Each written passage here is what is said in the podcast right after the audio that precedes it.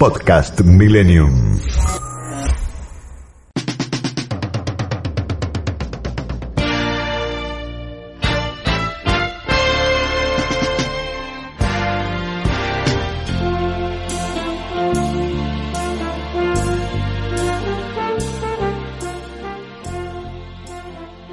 Y a 70 días de la asunción como presidente del Perú, Pedro Castillo, ha provocado el primer gran cambio de gabinete.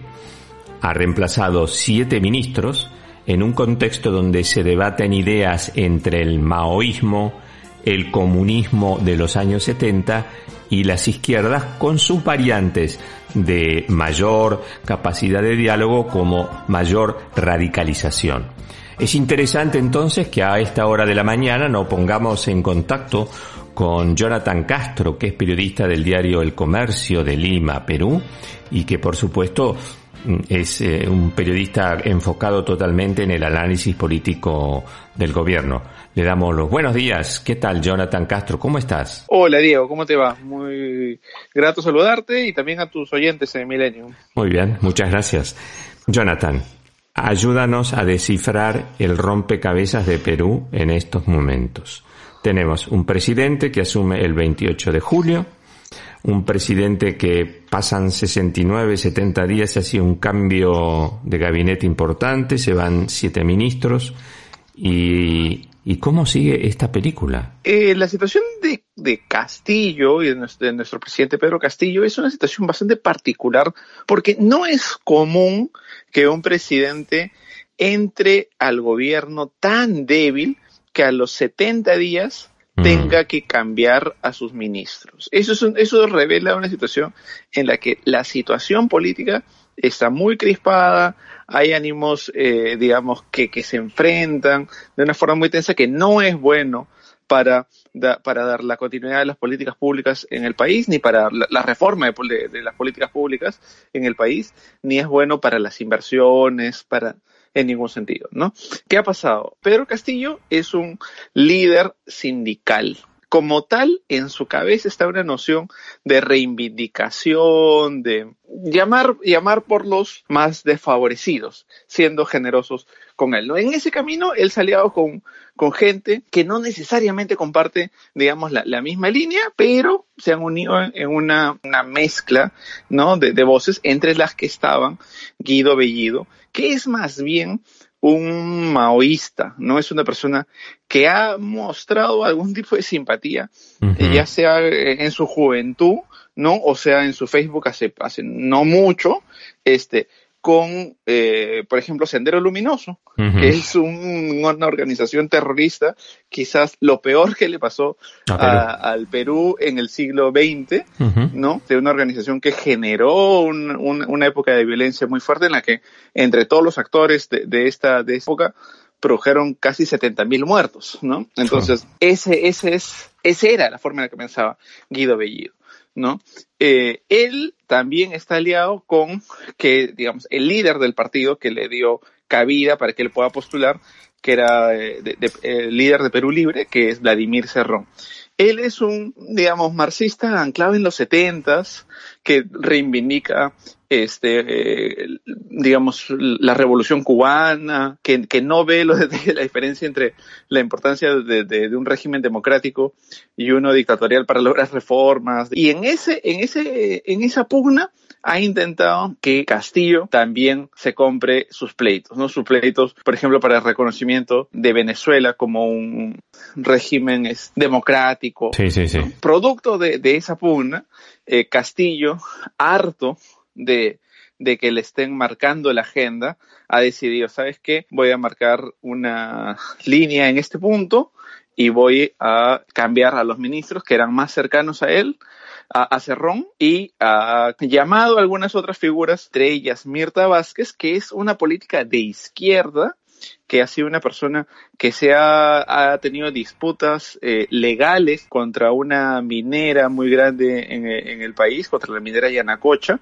por un tema de, de, tierras con una eh, comunera, ¿no? Entonces, es una persona que tiene una historia de izquierda que para algunos incluso era radical antes. Eh, radical de izquierda, digamos. radical izquierda, ¿no? Por estos enfrentamientos que tenía con la minera y todo, digamos, eh, la importancia que tiene la actividad minera en el país, pero que para los radicales del ala de, de Cerrón, de Guido Bellido, ella es una persona moderada, que no va a llevar a cabo las banderas eh, que levantaban en la campaña. Esto nos genera una situación, digamos, bastante singular, ¿no? Porque es un, eh, eh, una persona que era, como Mirta Vázquez, que era una conocida izquierdista, termina luciéndose como, y, la terminan dibujando de un lado como una es, moderada y del otro lado la siguen pintando como una radical.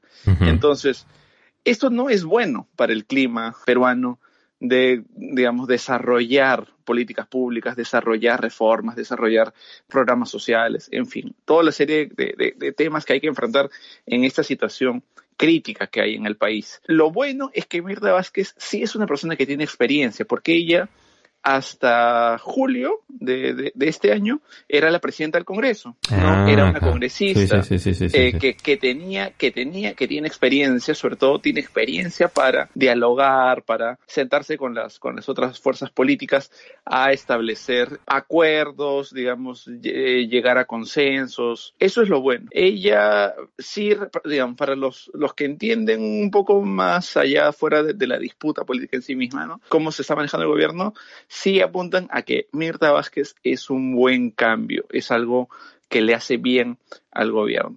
Ahora, Jonathan Castro, sí, teniendo en cuenta que Mirta Vázquez es la jefa de gabinete de ministros, tengo entendido que ella tiene 30 días para hacer eh, una presentación ante el Parlamento y solicitar su voto de confianza, ¿verdad?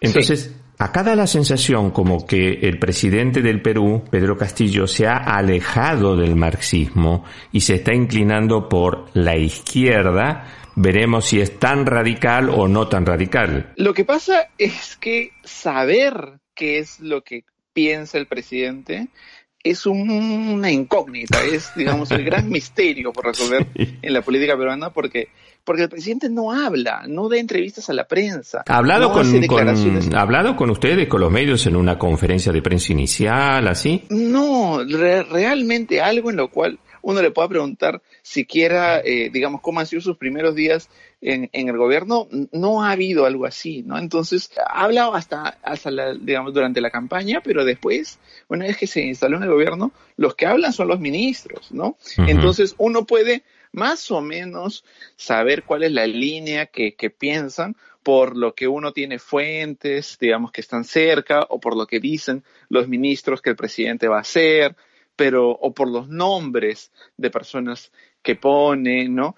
Ahora, no es una ruptura total con el ala radical, sí se le ha hecho concesión, como este, la, la, la idea de volver a colocar un embajador peruano en Venezuela, con lo cual la relación que había entre, entre Perú y Venezuela, que era consular, pasa otra vez a nivel de embajador, con lo cual hay un reconocimiento eh, explícito, claro Digamos, sí, pero lo que pasa es que a la persona que le iban a, designar embajador, que se llama Richard Rojas, es una persona implicada en un caso de lavado de activos junto con Vladimir Cerrón y el Poder Judicial ya le ha ordenado el impedimento de salida del país. Entonces, que eso, lo, esto pasó esta semana, ¿no? Entonces, con eso ya se cae esa intención de designarlo a él como embajador, pero nada nos dice que no puedan designar a otra persona limpia, al menos de, de problemas judiciales, y sea digamos, esta una concesión hacia ese sector radical, ¿no? O sea, lo que ha hecho es cambiar al jefe de gabinete y que el jefe de gabinete ya no sea un radical como Cerrón, ¿no? Pero en los otros puestos, digamos, todavía estamos en la incógnita de cuánto concede, cuánto no cede. Vamos a ver. Jonathan, la relación entre mm, este nuevo balance de poder donde permanecen dos personas importantes y moderadas de peso, que si bien son izquierdistas, son dialoguistas, como es el caso del canciller y el caso de Pedro Franque, el ministro de Economía. Tengo entendido que el mercado de cambios, que es de alguna manera el termómetro de la política, ha estabilizado eh, la moneda peruana, incluso ha bajado. El ministro de Economía, que es Pedro Franque, ha sido más o menos voceado como, como, como ministro desde mayo, ¿no? Mayo, junio, y de ahí se le confirmó en julio y ha seguido y continúa él ahí. Es una de las eh, pocas voces que desde el inicio del gobierno dan tranquilidad o intentan dar tranquilidad. Claro, hay sectores que van que dicen que él no es exactamente un especialista macroeconómico que ve hablar este aspectos importantes en, estos temas, pero es una persona que se ha manejado con prudencia. Los nombramientos que ha hecho de funcionarios que, en los temas que le competen son cuadros técnicos. Entonces, eso va, va bien en su lado. El tema del tipo de cambio de dólar lo que, digamos, nos han explicado es que obedeció mucho al ruido político que generaba el jefe del gabinete. O sea, Guido, Guido Bellido, correcto. Sí, sí, sí. La crisis, digamos, el hecho de renegociar contratos de gas a la, digamos, forma apresurada, sí generaba inestabilidad, ¿no? Por eso el dólar que en, antes de la, de la campaña electoral, o sea, fines del 2020, estaba en más o menos 350, que es el promedio que hemos tenido en los últimos tiempos, llegó en el pico más alto de la crisis de Guido Bellido hasta 4.13, que para nosotros eso es algo bastante elevado. Sí, sí, ¿no? No, no, no, estamos acostumbrados a, a, una, a tener una, un tipo de cambio tan, tan, tan, o sea, una, una, variación tan, tan fuerte, ¿no? Y ahora ha bajado ya por debajo de los cuatro soles, está en 3,90 y tantos. Estamos esperando y lo que las proyecciones es que esto va a ir, eh, va a ir bajando y va a ir regularizándose, no hasta el punto en el que estaba eh, el año pasado, pero sí bastante mejor, ¿no? Y eso lo que sí te señala es que el tema de la crisis política, el enfrentamiento que hay de actores políticos está generando mucho impacto en la economía, ¿no? Hay mucho miedo a invertir en el Perú, ¿no? Producto de la inestabilidad, porque también, o sea, si es que uno dijera, bueno, Castillo va a ser un presidente de izquierda y moderado, bueno, vamos a, sabemos cuáles son las reglas del juego, invertimos. Pero también está la amenaza de que lo vaquen. ¿Y qué cosa se va a generar? Porque, digamos, no es solamente es la línea de sucesión de que lo vacan a él, se convocan elecciones, en fin, sino es Castillo representa a una cantidad de personas que no han sido escuchadas durante muchos años, que quieren un cambio, mucha gente de regiones a las que la pandemia los ha afectado de una forma económicamente brutal, porque es así, porque eso, digamos, eso, eso, eso, eso no, no se puede dejar de, de reconocer, más allá de los errores de, de Castillo. Y esa gente también se puede levantar, también puede generar una protesta social, también puede generar un nivel de, enfrentamiento en el cual, digamos, no es bueno, ¿no? Para, para, para, para el país. Jonathan Castro, la última preguntita de, así como para contestar en un minuto. ¿Cómo queda entonces la relación política de la trilogía el presidente Castillo, Guido Bellido que sale, maoísta, como bien tú lo has dicho, y Vladimir Serrón, comunista modelo año 1970. Esa trilogía, esa trilogía que de alguna manera llega al poder. ¿Cómo queda ahora después de estos cambios? Castillo está a un lado y Bellido y Serrón están del otro lado, pero hincándolo para que retome las, las consignas iniciales, ¿no? hincándolo para que, digamos, sea un gobierno como, como prometieron en su plan de campaña, ¿no? Este, intervencionista, estatista. Sí, sí, sí, sí, este, Ojalá Castillo, digamos, no ceda a esto, pero es un, pero sí es, es un tema eh, bastante pesado para él. Jonathan Castro desde Lima, Perú, muchísimas gracias y no nos cabe la menor duda que vamos a seguir siguiendo el caso peruano porque como tú dices, todavía no está resuelto, todavía no ha hecho, no ha hecho no ha hecho fondo, no ha hecho piso. Sí, pues, sí. bueno, que tengas. Muchas gracias. Que tengas una buena semana, Jonathan. Gracias. Igual, un abrazo. Podcast Millennium.